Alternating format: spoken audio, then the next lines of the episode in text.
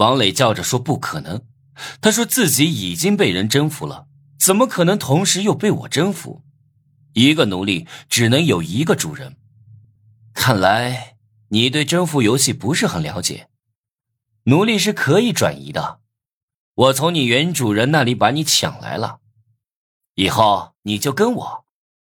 我嘿嘿笑着，不安分的在黑色地带乱摸。不要！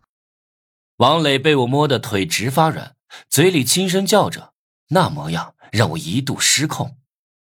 我不急着上王磊，这次我把他叫过来是想了解一下他的原主人，于是就伸出手问他原主人是谁。王磊平复呼吸后，第一时间给了我一巴掌，冷着脸让我别惹他。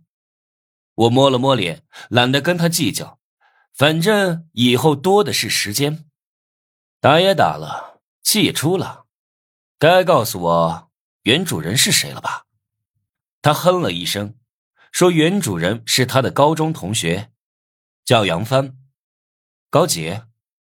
想不到征服游戏早就存在了，前几年就有，可惜自己这么晚才拿到游戏玩家的资格。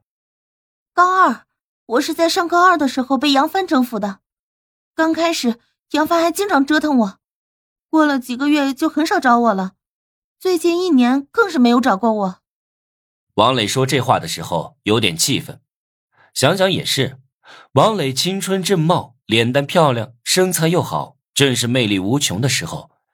杨帆征服了他，居然都不管他了，是个女人都很生气，这说明他的姿色吸引不了杨帆。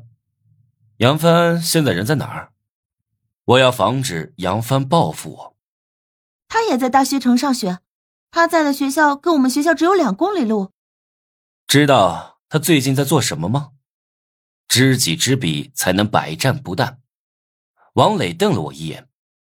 我都说了，他有一年多没联系我了。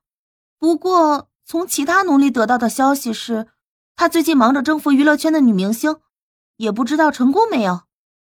女明星，听到这三个字，我的脑袋里立马浮现出等女明星。我去，胃口真大，居然敢对女明星下手。不过想想还真是有趣。你是从其他奴隶那听到的消息？杨帆一共有几个奴隶？我知道的是三个，不包括我，都是不同的类型。嗯，其中有一个还是岛国女优。